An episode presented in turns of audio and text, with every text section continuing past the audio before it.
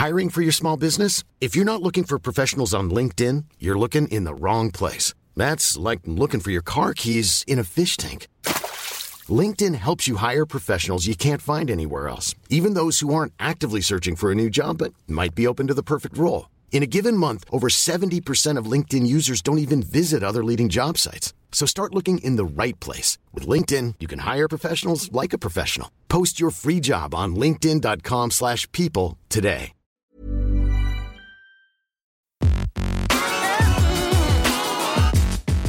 Salut Le podcast de Frandroid. Des news, des débats, de la tech.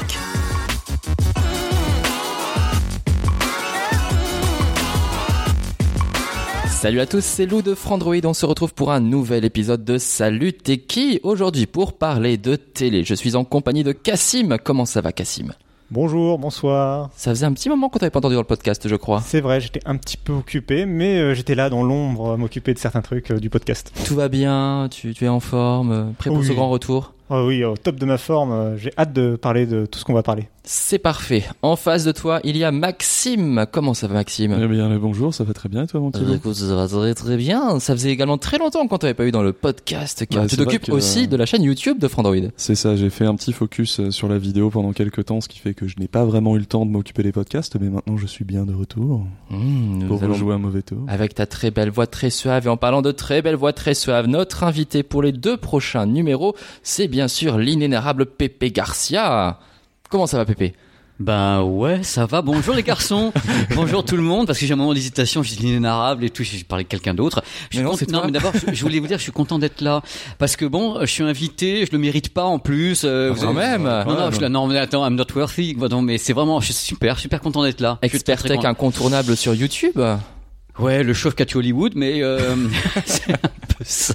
Non, non, je suis non, non, je suis sérieux trois secondes. Je suis ravi d'être là. Mais on vraiment, C'est- C'est super de pouvoir parler de votre communauté. et C'est des gens très très bien, beaucoup mieux que vous d'ailleurs. Mais je comprends pas pourquoi. On le dit souvent. Je, je sais pas. On a beaucoup de chance. En plus, on qu'on va a la parler. communauté qui me- qu'on mérite, mais finalement, nous, elle est vous, c'est- On a la communauté qu'on ne mérite pas. C'est un beau slogan pour Qu'on Frandroid. ne mérite pas. On va parler d'un sujet que tu maîtrises donc beaucoup, c'est les télés aujourd'hui. Ouais. Notamment notre sujet, c'est à quoi ressemblera la télé du futur. On va déjà commencer par parler de la télé d'aujourd'hui, avec une différence majeure quand on achète un téléviseur. Est-ce qu'on prend un téléviseur OLED Est-ce qu'on prend un téléviseur LCD Quelles sont en gros les différences entre ces deux technologies? Pépé, est-ce que tu veux ouvrir le bal et commencer à nous expliquer un petit peu tout ça? Ça allait bien ta question? non mais c'est la bonne, c'est celle qu'il fallait poser. Euh, alors on y va franco. Euh, D'abord c'est vrai qu'il y a beaucoup de confusion parce que je, je pense que les fabricants ont justement joué de confusion avec l'OLED, le LCD. Il y a des gens qui qui prennent le QLED pour autre chose que du LCD, qui prennent le nanocell pour autre chose que du LCD. Il y a bien actuellement dans le grand public deux technologies. Très. L'OLED, l'OLED, OLED et le LCD. Il n'y en a pas 15, il y en a que ces deux-là. Le micro LED, on va en reparler un petit peu quand ça sera en dessous de 300 000 euros. Mhm. Donc, euh, donc le- la différence fondamentale entre ces deux technologies, pour être gentil avec les gens qui nous écoutent, ces gens de bonne famille extraordinaires, c'est qu'il y en a un qui utilise un rétroéclairage. C'est-à-dire qu'en effet, c'est un, c'est un panneau LCD. Derrière, il faut une lumière comme une diapositive. Il faut l'éclairer, pépère, sinon t'as rien. Et l'autre, l'OLED, n'a pas besoin de rétroéclairage. Il fabrique tout lui-même, c'est-à-dire les couleurs, la lumière. Donc en effet, la, la différence fondamentale est là. Voilà. c'est- ce qui fait que justement sur le marché, même les panneaux LCD sont dits euh, LED par les constructeurs parce que en fait l'éclairage est LED. Et c'est Et ça ne là. veut pas dire pour autant que la dalle. là, oui, voilà, c'est là qu'il y a une là- confusion. C'est là où les fabricants, je vais citer, hein, parce qu'on est entre nous de toute façon n'importe Bah comment. oui, bien c'est- sûr. bien sûr. Citons. C'est un Coréen. C'est un Coréen qui s'appelle Samsung. Samsung a été le premier à dire nos téléviseurs LED. Alors moi, j'ai dit oh là, à LED, à LED, surtout pas. Je veux dire, faut surtout pas dire ça. Et les mecs m'ont dit oui, alors Pépé, c'est pour que les gens avec d'autres technologies. Mais enfin, Coco, il y en a qu'une seule pour être éclairé, faut du LED. Donc les gens se sont mis dans la tête que c'était des téléviseurs LED, alors que c'est du LCD et que le LED n'est que la lumière derrière pour être éclairé. Donc en gros, c'est un petit argument marketing Mais- pour essayer d'embrouiller les gens. C'est pas pour embrouiller, c'est pour se différencier. Voilà, vous savez. je- Ah, c'est optimiste, l'optimisme Voilà. de Pépé. Mais ouais, non, mais attends, mais moi je vais pas, j'aime cette profession, je vais pas non plus taper dessus, euh, genre Terminator, eh, je vais tous vous buter, non, c'est pas le truc. Bon, je pense qu'on est à la base, c'est vrai qu'il aurait me- peut-être mieux fallu dire autre chose, mais enfin hein.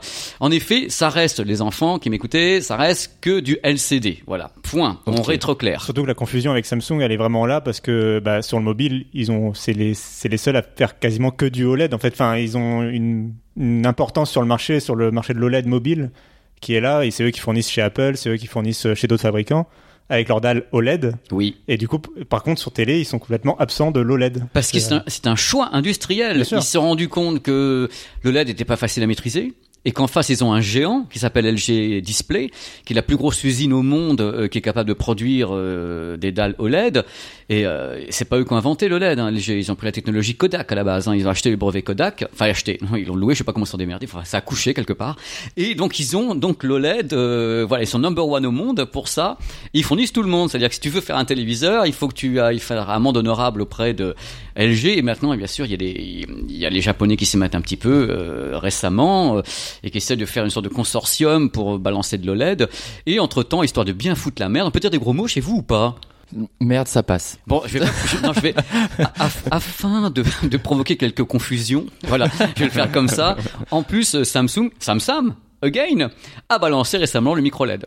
Qui, Oh là là. bah oui, le micro LED, ils disent voilà, l'avenir du téléviseur serait peut-être le micro LED. On avait déjà pas assez avec le, le LED, le LCD, euh, euh, le- euh, voilà, le, le nanocell. On balance en plus le micro LED, ce qui a été fait donc au CES cette année et l'année précédente. Avec le fa- la fameuse présentation du Samsung Wall où c'est euh, tout un écran qui prend euh, quasiment une, une diagonale d'un mur. Parce que c'est ce qui rend la technologie micro-LED quelque part assez particulière, Mhm. c'est qu'ils peuvent en faire euh, dans n'importe quel format. En fait, la technologie leur permet de euh, quelque part faire des écrans, on va dire modulaires, mais Ouais. qui, qui sont euh, qui sont capables d'adopter énormément de diagonales différentes. Ce sont des dalles. Tu peux faire un, tu peux faire un micro LED fa- au format IMAX en 43 ou du scope. Tu assembles des dalles comme comme un C'est ça. sol. Donc après, tu peux lui mettre la, la définition que tu veux. Soit tu mets euh, 4K, 8K, tu peux, tu peux faire ce que tu veux. Mais c'est du secteur professionnel. Alors moi, avant de Oui. parler de, de la micro-LED du coup et de s'enfoncer un petit peu plus euh, sur le, sur le sujet, surtout pas. Il faut, non, non, mais faut pas. Non, sans rigoler. Il faudrait que ça soit, ce, ce podcast soit sympathique. j'ai évité de te tendre la perche, toi, Non. je sens. Ah, non, mais pas du tout. Mais non, mais alors là, alors là, c'est toi. Moi, j'ai rien fait du tout. Moi, je suis un singe. J'ai l'auréole qui flotte tout le temps au-dessus de la tête et tout. Bah, eh, je suis le piou-piou, hein.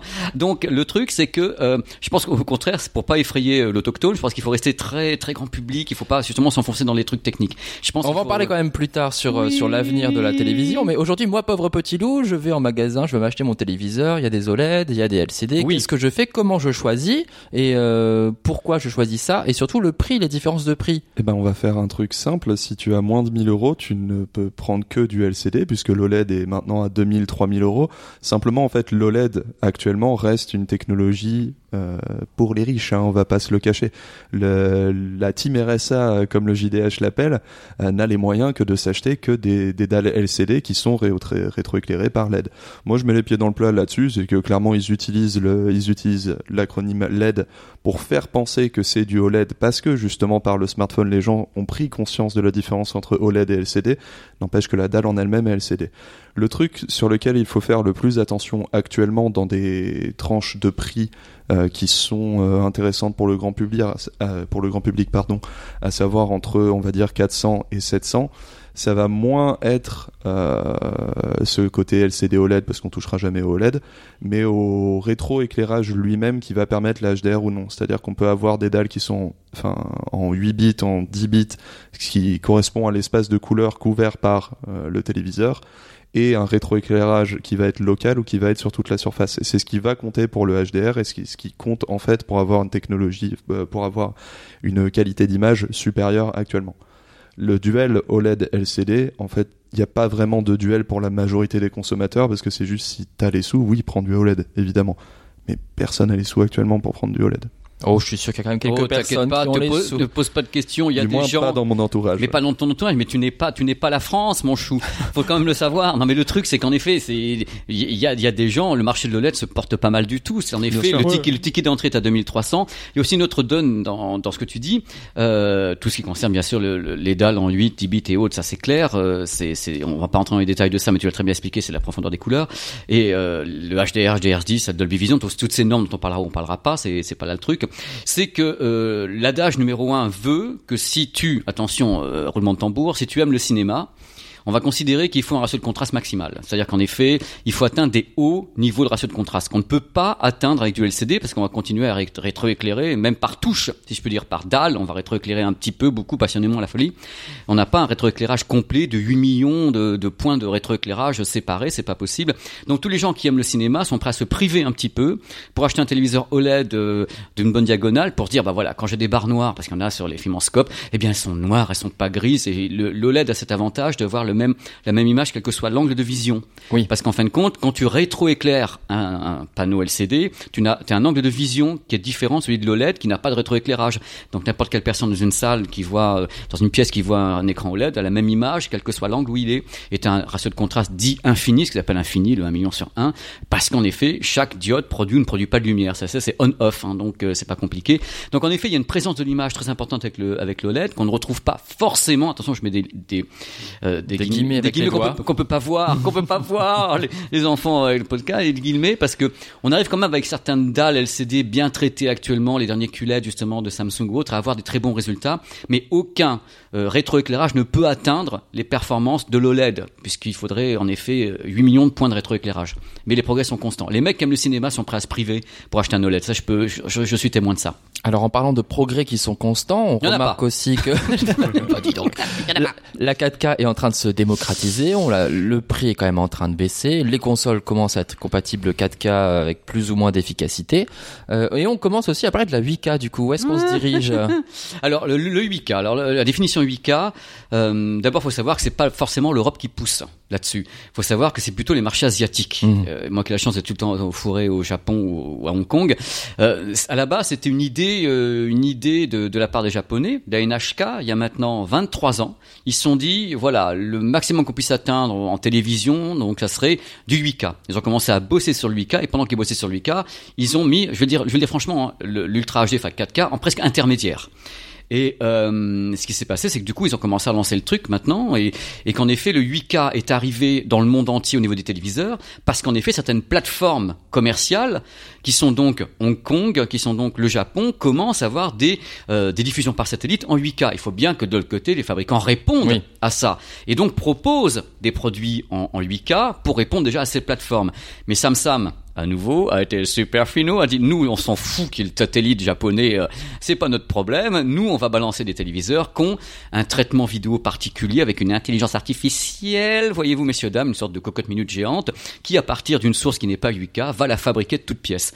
Et c'est ce que font nos téléviseurs ultra HD depuis des années, c'est-à-dire qu'ils balancent, ils travaillent avec un, un algorithme ou tout ce que vous voulez derrière pour fabriquer des images qui ne sont pas qui sont pas 4K. Les gens qui nous regardent, combien de personnes actuellement ont des téléviseurs ultra HD Je pense que tout le monde une grande partie. Combien de personnes ont des vraies sources Ultra HD Mort de rire. Je suppose qu'il y a peut-être pas 10% des gens qui balancent de l'Ultra HD sur leur téléviseur. Leur téléviseur passe son temps à upscaler. Et ben c'est ce que fait le téléviseur 8K actuellement. Il n'y a pas de différence de ce côté-là. Mais du coup, quel intérêt d'aller toujours plus loin dans ces, euh, dans ces technologies du coup? Euh, je laisse parler parce que tout le monde-. Non, mais euh, déjà pour rebondir rapidement sur la ton histoire d'intermédiaire, ça me fait. Il n'y a de- pas d'histoire, monsieur. Il n'y a que la réalité. de Dit-il avec définition- sa tasse de thé. de définition intermédiaire de 4K pour aller vers la 8K, ça me fait penser à l'époque du HD ready et du Full HD justement où le 720p Exactement était ça. un peu un intermédiaire en attendant exactement ça. En fait, le 4K a été présenté en même temps que le 8K. Ça a Oui, toujours été oui, genre, ça a toujours euh, été en même temps. Un, en- un développement en deux temps en fait. C'est ça. Et du ça. coup, euh, tu te poses la question de l'intérêt finalement de l'augmentation des définitions. Bah, je dirais que c'est surtout une question de diagonale maintenant euh, pour la, pour- en tout cas pour le passage de la- parce que bon, la 4K et la- par rapport au Full HD avait un- quand même une sorte de, de comment dire, de bénéfice visible même sur des dalles qu'on de même de même taille à peu près. Euh, par contre, pour le passage à la 8K, là, c'est vraiment intéressant pour augmenter la diagonale de l'écran sans changer euh, la résolution, c'est-à-dire le nombre de pixels par euh, Bah, centimètre. L'idée de base de tous ces fabricants qui ont balancé des écrans 18K, c'est de dire, de toute façon, les gens aiment les images de plus en plus grandes, Mhm. et, et comme ça va grandir, euh, on va faire grandir euh, le nombre de pixels également, pour que ça soit pas faillible à l'œil humain. C'est vrai que même de l'ultra HD sur un téléviseur 65 pouces, ça passe, mais quand les gens commencent à attaquer de 70, 75, et ça va beaucoup plus loin, Et c'est là où je me demande si du coup, ce passage à la 8K, tu parlais du marché asiatique, est-ce qu'il vise pas aussi le marché américain qui est toujours très friand, je crois, de, de télé à grande euh, diagonale Tu sais à quel point je passe mon temps à Los. Non, je passe aux États-Unis. Ça, franchement, tu vas dans les Best Buy et autres, euh, tu trouves de l'Ultra HD, du Blu-ray 10 Ultra HD. Tiens, petite parenthèse, le Blu-ray 10 Ultra HD se porte très très très bien aux US parce qu'ils font des promos en permanence. Ça coûte 13 dollars sur place. Le marché va très très bien en Asie et aux États-Unis. C'est en Europe que ça va pas. Mais moi, j'ai pas vu de percée du, du 8K. Ça euh, dans un appartement parisien. c'est- Oui, mais c'est enfin, délicat, quoi. Encore une fois, je suis désolé, tout le monde n'est pas à Paris et tout le monde n'a. Voilà, il faut voir, il faut voir plus global. Moi, je suis un mec qui voit très très global. Moi, je, représente pas- la team RSA. mon bon Voilà, tu, tu te représentes euh, la team, mais Ils sont moi, pas je- tous journalistes, tu sais, Yoda, qui peuvent s'acheter des télés. Voilà, non. Le, le truc, c'est qu'il faut toujours. Moi, je pense toujours en, en tant que journaliste, je pense toujours global. C'est-à-dire, je pense, je pense quand on me dit voilà, le 8K sert à rien, je dis ok, mais t'as été voir dans le reste du monde pourquoi ils le lançaient, pourquoi un lancement mondial Parce qu'en effet, quand tu vas au Japon, t'en as partout dans les magasins. Quand tu vas à Hong Kong, t'en as partout dans les magasins. Donc, faut pas voir ça uniquement par notre microcosme à nous ici en France. Faut voir que les fabricants lancent un truc au CES, c'est mondial. C'est pour toutes les plateformes. Voilà, je tapais dans le micro, c'est génial. C'était le gong. J'ai une question Gong. très naïve et probablement Il très a bête, pas, mais il c'est n'y en a une- pas. ouais, c'est une question de myope, hein, d'une personne qui a moins 10 et moins 12 aux yeux, du coup qui ne voit absolument rien. Mais J'ai est-ce des che- Est-ce que j'ai des cheveux bah, pour moi, oui, tu as une longue chevelure blonde. Il vois. voit plus rien. Il voit plus rien. Il voit plus- Ah Oh, c'est ta capuche, je confonds. Oh. Mais du coup, est-ce qu'on voit vraiment la différence entre 4K, 8K, tout ça? Est-ce que c'est visible vraiment pour, euh, pour l'œil humain? Moi, je le vois. Alors comme disait, euh, comme disait. Cassim, comme disait Cassim, ça a plus, euh, ça a plus attrait sur euh, des diagonales différentes et ça va permettre d'augmenter les diagonales. Maintenant, c'est vrai qu'on on peut voir une différence euh, nette entre 1080p et 4K sur Mhm. une, une diagonale équivalente. Mais en fait, ça va, ça va être une, comment dire, une différence qui va être très différente de quand on est passé de 480 à 1080 en fait. Dans, enfin, pour moi en tout cas, dans, dans ce que j'ai observé, ça va plus être du côté de, de la netteté, de la précision de l'image qu'on retrouve quelque chose, mais la différence n'est pas énorme. Pour moi, la, la vraie, j'ai j'ai pas envie de dire révolution, mais j'arrive pas à trouver un autre mot, donc je vais dire révolution. Évolution, évolution. La vraie euh, évolution euh, marquante de ces dernières années, en fait, c'est le HDR. C'est ce qui a permis d'avoir de plus belles couleurs, des, un rétroéclairage beaucoup plus fin et une, une image qui est en fait beaucoup plus agréable à l'œil. La définition en elle-même et la course à la définition est plus aussi euh, marquée et importante pour moi, pour les consommateurs tout du moins, qu'elle ne l'était il y a euh, il y a dix ans. Il faut dire que le passage, quand on est passé au Full HD, enfin de ce dont tu parles quand tu dis 480 480p au Full HD, le vrai changement, au-delà de la définition, c'est qu'on est passé de télé cathodique euh, euh, à des télés, enfin plates, euh, en, Avec le HD réduit en intermédiaire. voilà, en HD, avec le HD réduit en intermédiaire, mais avec une, justement une image qui était nette. On était passé au DVD, on était passé à la TNT, etc., à la, à la télé par ADSL, qui faisait que d'un coup, euh, bon, on découvrait un petit peu des chaînes qui, euh, quand il pleuvait, ne, qui continuaient à capter ta chaîne même quand il pleuvait. C'était des choses un peu, Fabuleux. des choses Ah non, comme moi- ça. moi- on l'avait moi, je au suis ST, fan. euh, des trucs, euh, fan. voilà, il y avait incroyable. une plus grosse baffe à l'époque, euh, je trouve, de la, Oui, bien sûr. du changement entre C'est vrai que là, on est- 480 HD à euh, 1080. On est plus dans de 4K. l'évolution et c'est vrai que c'est plutôt le HDR qui a apporté euh, un plus en fait ces dernières années euh, par rapport à juste une augmentation de la Du définition. moins plus visible. C'est plus visible. Le HDR, c'est très très violent. Enfin, c'est, ça veut dire violent. Oui, c'est violent. Cette notion de profondeur, enfin de contraste, de, d'amplitude entre le clair et le sombre. Voyez-vous, autrement, moi, je voulais dire un truc concernant le, le 8K. Moi, ce que j'ai remarqué dans tous les cas, dans toutes les démos que j'ai pu avoir et les tournages que j'ai pu, auxquels j'ai pu assister euh, euh, directement euh, sur le sol de- du pays du soleil levant, c'est qu'on a une sensation quand c'est vraiment une captation réelle faite par Sharp en 8K, retranscription en 8K, 3D. C'est-à-dire une sensation de profondeur d'image. C'est-à-dire qu'en fin de compte, en cinéma comme en vidéo, on a, on a, on a premier plan, second plan, troisième plan. Tu sais, il y a toujours une, une histoire de plan. Là, en, en fin de compte, en passant en réelle captation, hein, en 4K Pro, 8K Pro, tu gagnes un plan. Tu gagnes un plan, mais c'est ce un plan complémentaire qui fait toute la différence. Sensation d'avoir carrément une vitre, tu, tu passes la main au travers, sensation de 3D. Et c'est ce qui m'a le plus marqué, moi, les premières démos que j'ai eues. Mais je comprends que c'est une perception après. Mais il faut voir un truc important. Je, là, c'est pour aller dans votre dans le discours de ce qu'on fait aujourd'hui. Est-ce que les gens se rendent compte du niveau auquel nous sommes parvenus, nous, grand public, en 2019 N'importe quel professionnel à qui t'aurais dit il y a 10 ans, les gens vont avoir de l'ultra HD chez eux ou du 8K aurait dit non mais faut arrêter de se foutre de ma gueule, c'est des trucs professionnels, on n'y arrivera pas. On se rend pas compte de ce que l'on a. C'est hallucinant. Même le HDR était censé rester en pro. Il, il, débarque en, grand public parce qu'il y a eu du forcing de la part des studios, de Sony, de machin, de trucs. Et maintenant on est fait la Fox et autres qui bossent, qui poussent sur le HDR 10+. Ou bien Dolby qui a tout Hollywood, je peux vous en parler. Ils arrêtent pas. Ils ont, ils ont, ils ont vraiment, c'est vraiment les studios qui poussent derrière. Et on se rend pas compte, nous, je pense, de la chance qu'on a de grimper comme ça sur des trucs où on se dit mais c'est, il y a des tas de gens qui nous contactent, qui disent mais, mais c'est mieux qu'au ciné chez moi. Euh, Il y a des fois, oui. Il y a des fois, c'est mieux réglé, c'est mieux, c'est plus joli. Je sais pas ce que t'en penses, mais on a fait un bon pour le grand public qui, moi, me réjouit tous les jours. Ah oui, oui, ça par contre c'est c'est absolument indéniable. Hein. Euh, Quand on quand on regarde les technos qu'on avait il y a 5 ans et les technos qu'on a maintenant, c'est-à-dire qu'il y a 5 ans, le grand public, la plupart achetaient sans le vouloir des téléviseurs qui étaient HD ready. Encore. Et qui du coup était bloqué au 720p avec des dalles généralement qui sont franchement franchement pourries. On va pas se on va Crachou, moisi, la moisi. Voilà, moisi, la, la dalle Et, moisie. euh, alors que actuellement, euh, avec euh, pas mal de constructeurs, notamment des constructeurs chinois d'ailleurs, euh, je pense à, à iSense. TCL. TCL, voilà, c'était le, le constructeur que je cherchais.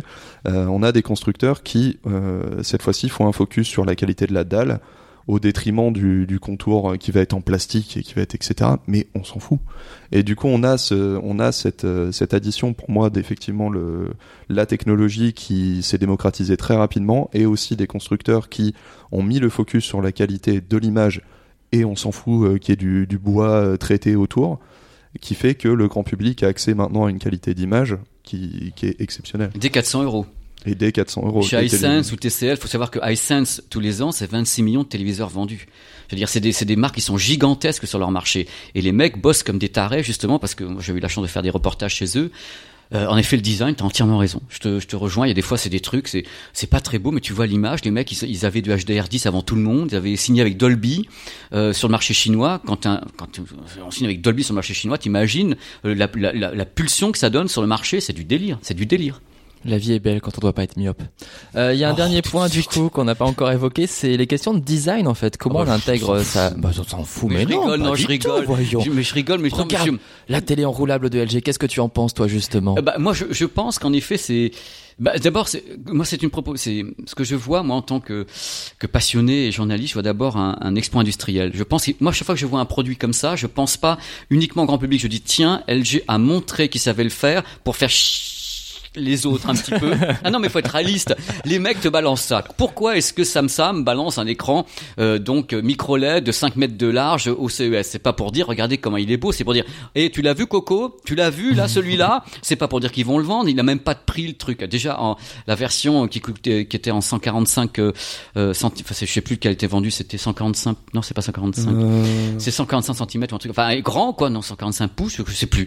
Il coûtait, il coûte à l'installation 150 000 euros ou 200 000 euros. Il était montré en grand public. Les mecs s'en foutent de ça, ils sont là, ils veulent montrer. Eh bien l'enroulable c'est la même chose, on veut montrer le produit. Démonstration technologique. On sait faire le savoir-faire de LG Display. Il faut savoir que LG et LG Display, c'est pas les mêmes boîtes. Il y en a une qui, Mm. une qui facture à l'autre. hein. Donc LG a dit, je suis capable de le faire, je vous le montre. Maintenant, fais la même chose, Coco. Donc, ce même sont temps. des produits qui vont, qui plus est, attirer des marques pour les activités en fait de fournisseurs. Sûr. Avant toute bien chose, sûr. comme le comme le disait Pépé, LG c'est le plus gros constructeur à l'heure actuelle. Samsung essaie aussi de leur de leur prendre du terrain.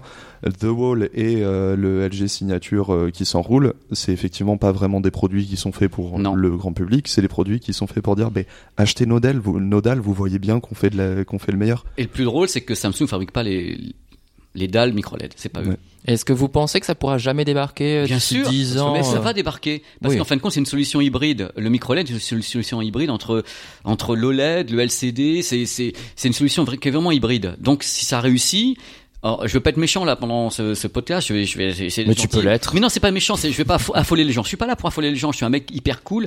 Si le micro LED arrive à un prix compétitif, l'OLED pourra pas test derrière. Il pourra pas parce que le, le micro LED est annoncé avec une latence carrément inexistante. Il n'y a pas de marquage Oui, de la dalle. il n'y a pas de brûlure. Il n'y a pas de brûlure. C'est dans les stades, c'est c'est du, c'est des grosses LED. Bah là, ils les ont réduites tout simplement avec des technologies différentes. Ils ont rassemblé les points. Euh, ça existe chez Sony avec d'autres systèmes. existent. le cristal LED de Sony, c'est ça hein, en professionnel. C'est vraiment des techno-professionnels qui arrivent dans le grand public et c'est là où on se dit que il se passe un truc actuellement dans le monde puisque en effet toutes ces techniques débarquent. Le Dolby Vision était resté vient du vient du pro, le micro LED vient du pro, le Vient du pro, le 4K vient du pro et on les a, il s'atterrit chez nous maintenant. Et c'est là que c'est extraordinaire à vivre. C'est un moment extraordinaire dans la dans la vie du monde de- des téléviseurs. Mais là, du coup, tu parles de technologie euh, d'affichage, mais par contre, on parle pas. Du coup, pour, dans le cas de LG, c'est plus une technologie de, pour le coup, de design, comme disait Lou. C'est, enfin, l'enroulage de la télé, c'est. C'est pas du design. C'est Bah, une prouesse tec- tec- technologique. Oui, Arriver sûr, à enrouler un écran et euh, le dérouler sans qu'il y ait de pliure, crois-moi, ils ont dû vraiment s'arracher les cheveux qui me Oui, mais c'est hein. pas. Mais une fois qu'elle est déroulée, elle est pas différente d'une autre télé. euh, si tu veux, tu vois ce que je veux dire? C'est pas sur l'affichage qui que la technologie se démarque, c'est sur le fait de pouvoir stocker la télé potentiellement, Oui, dans, dans ou- une barre de la- son Dolby Atmos en plus. Voilà, l'intégrer, dans une, barre de son. hein. améliorer l'intégration de la télé qui, on l'a dit, Ouais. est de plus en plus grande. Bah éviter peut-être qu'elle soit, euh, enfin qu'il y ait une Envahissante. dalle, ouais, envahissante dans ton salon, d'avoir une grande dalle noire. mais euh, pense à gérer un truc, justement, en parlant de la prouesse industrielle, quand LG a montré ça au CES, c'était directement destiné à Samsung quelque part, parce que le Mhm. micro LED ne se plie pas, le LED ne se plie pas, il y a rien de ce que fait Samsung qui se plie. Mais Samsung a aussi sa propre euh, version de la télé qu'on cache un petit peu avec euh, le frame, par exemple. Ah mais le frame c'est c'est- c'est l'opération camouflage. c'est les c'est euh, C'est une c'est intégration. la tempête du désert. de- c'est- c'est- comment éviter le- l'effet Black Mirror en fait clairement c'est c'est ça la question cet effet d'écran noir euh, immense dans le dans le salon du coup ce sont toutes les questions aussi d'intégration en C'est termes de design mais je vais, être- je vais- Philips avait fait depuis, c'est- enfin Philips c'est ça depuis longtemps. Je veux dire avec l'ambilight qu'on peut mettre quand le téléviseur est Mhm. avec une, une image fixe, Mhm. l'ambilight derrière qui peut bouger. C'est pas nouveau. L'idée c'est en effet de faire oublier l'objet qui est moche quand il est Éteint. il est éteint, il est terne, ça ressemble à rien du tout.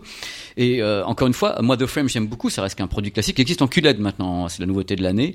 Euh, ça c'est des, c'est des, ça plaît. The Frame plaît beaucoup parce qu'en effet c'est très séduisant. On, on peut choisir dans un catalogue de 2000 œuvres d'art, euh, dégager de droit et t'appuies sur un bouton et tu changes ton œuvre d'art et t'as l'impression de oh là là t'as vu mon dernier Van Gogh? Mais c'est mon téléviseur Coco t'as vu j'ai payé ça une blinde je suis content voilà c'est ça alors Pépé je vais te demander un petit exercice d'imagination. Ferme les yeux tu es en- on, j'ai pas de on est- cerveau, on est actuellement en cerveau. 2076 mais je suis crevé.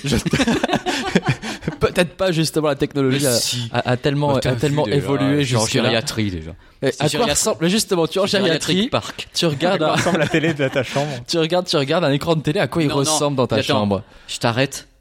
Il y a pas d'écran de télé. Ah! Il a disparu? Oui c'est un, cristal que tu mets au milieu de ta pièce, de ta pièce avec une holographie Tin, tin, tin, tin. moi j'estime que l'écran n'est pas destiné à survivre très Ah ouais, bien T'es comme ça, toi. Ah mais moi j'estime que l'écran n'est pas destiné à survivre.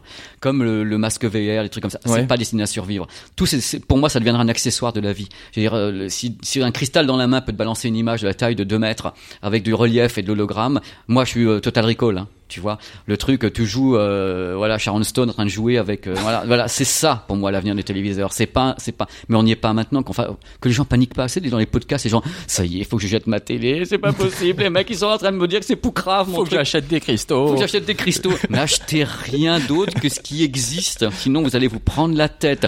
Moi, tu m'as demandé, donc, au moment où je serai en, à Gériatric Park, donc, euh, dans, dans un moment lointain, je dis c'est un, c'est un cristal au milieu de la pièce. Eh bien, écoutez, un gros bisou en tout cas aux gens qui écoutent ce podcast Ah en oui, oui. 2076. Ça Oui, se trouve, Pépé du avait love. raison. Du love. Pensez, un- une grosse pensée du coup. euh, je veux des chrysanthèmes, mais blanches uniquement, blanches. Allez, c'est le moment de passer en zone blanche. Ça tombe bien.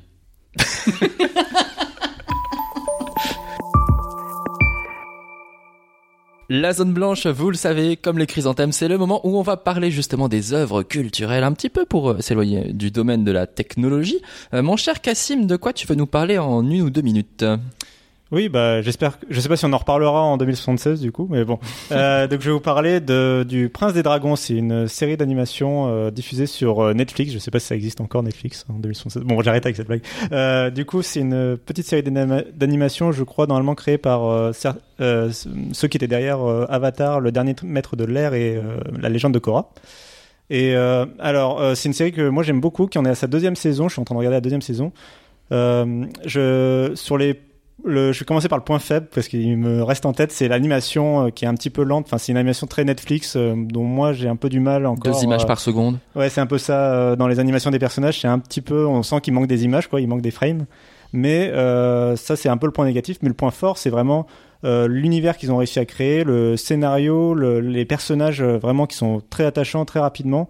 Euh, on a l'impression au début qu'on va peut-être tomber dans des clichés, euh, des, personnages un peu faciles à écrire euh, pour des séries pour enfants, avec le gamin un petit peu euh, chiant que les héros sont obligés de se taper, euh, qui va toujours faire des conneries et tout ça. Bah finalement, euh, en fait, il devient très rapidement attachant et il fait pas tant de bêtises que ça. Il, il- est plus malin qu'il en a l'air. Et il y a vraiment, du coup, un univers comme ça qui s'écrit petit à petit, chaque ép- épisode après épisode. On apprend un peu plus à chaque fois sur l'histoire des royaumes et, et compagnie. Ça se passe dans un univers d'heroic fantasy. Et euh, vraiment, j'ai adoré. euh, Enfin, j'en suis encore au milieu de la deuxième saison qui vient de sortir et euh, j'adore. Et euh, voilà, moi j'écoute en VOST aussi mention spéciale aux, aux acteurs de la VO qui sont vraiment très bons et avec des, avec des accents selon les espèces des, des personnages, etc. On Donc pense très- à l'accent de l'elfe notamment. Tout à fait. Le Prince des Dragons sur Netflix. Maxime, ta recommandation culturelle Alors moi je suis actuellement en train de tester euh, sur Nintendo Switch un nouveau jeu qui s'appelle The Caligula Effect Overdose. Nouveau pas vraiment puisqu'en fait c'était un jeu euh, qui est sorti à l'origine sur PSP, qui est passé un petit peu ina- euh, PS Vita pardon, qui est passé un petit peu inaperçu parce que bon la PS Vita hélas. Euh, c'est un jeu développé par Furyu et pourquoi il m'intéresse? Alors là c'est vraiment le point otaku où personne va me suivre, c'est parce que euh, il est euh, comment dire le cara design a été fait par euh, la même personne qui s'est occupée de la série Shin Megami Tensei Digital Devil Saga.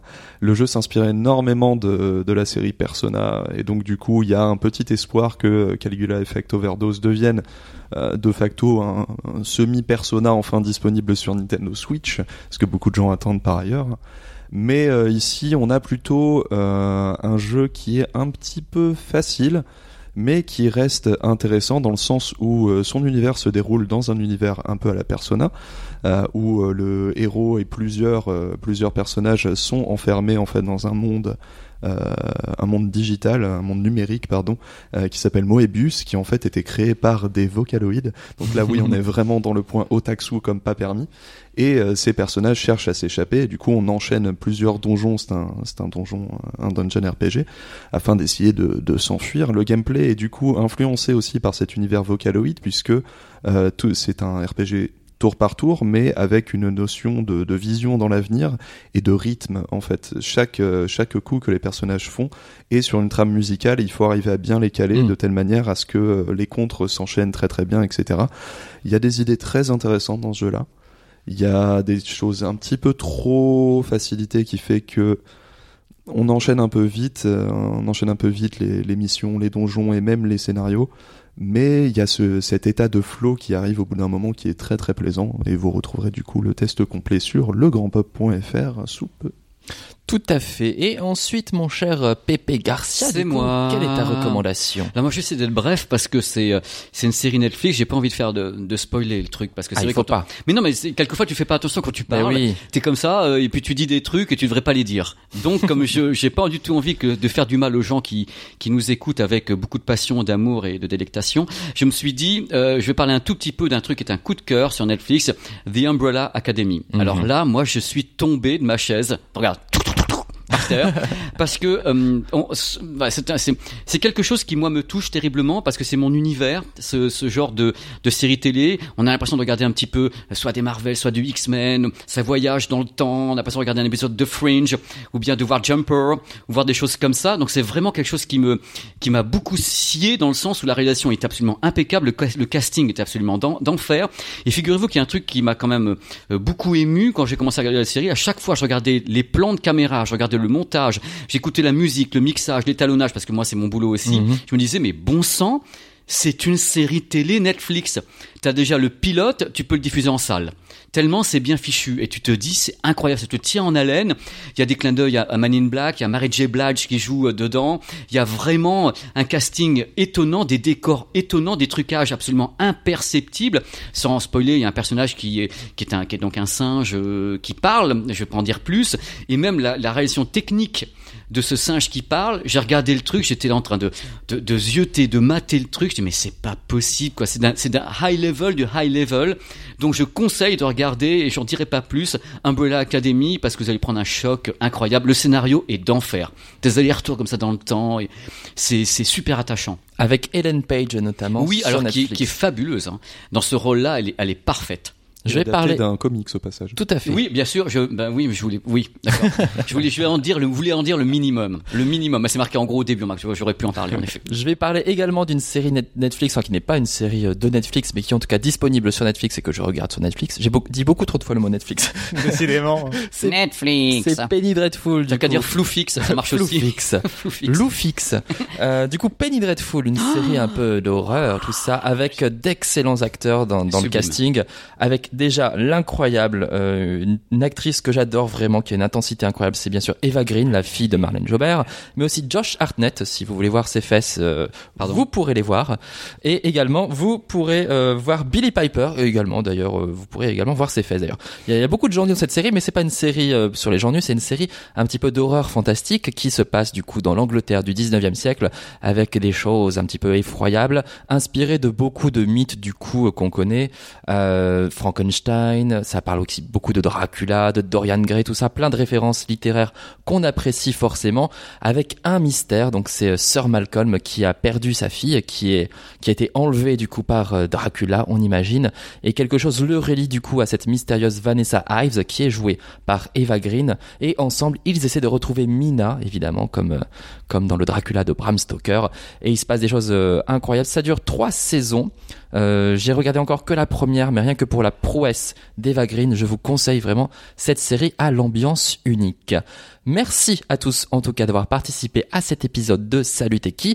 Cassim, on te retrouve sur Twitter at notcassim C'est tout à fait ça. et on te retrouve aussi parfois sur euh, Final Fantasy XIV d'ailleurs.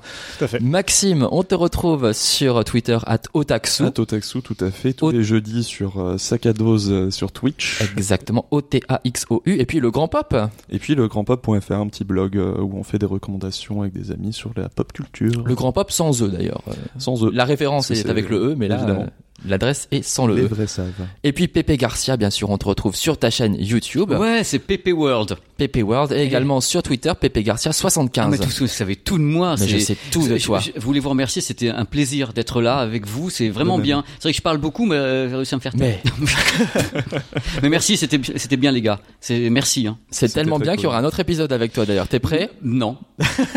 Eh ben, On le retrouve en tout cas très bientôt dans un nouvel épisode de Salut T'es qui? Salut à tous. Salut. bisous. Ciao. Salut T'es qui? Le podcast de Frandroid. Des news, des débats, de la tech.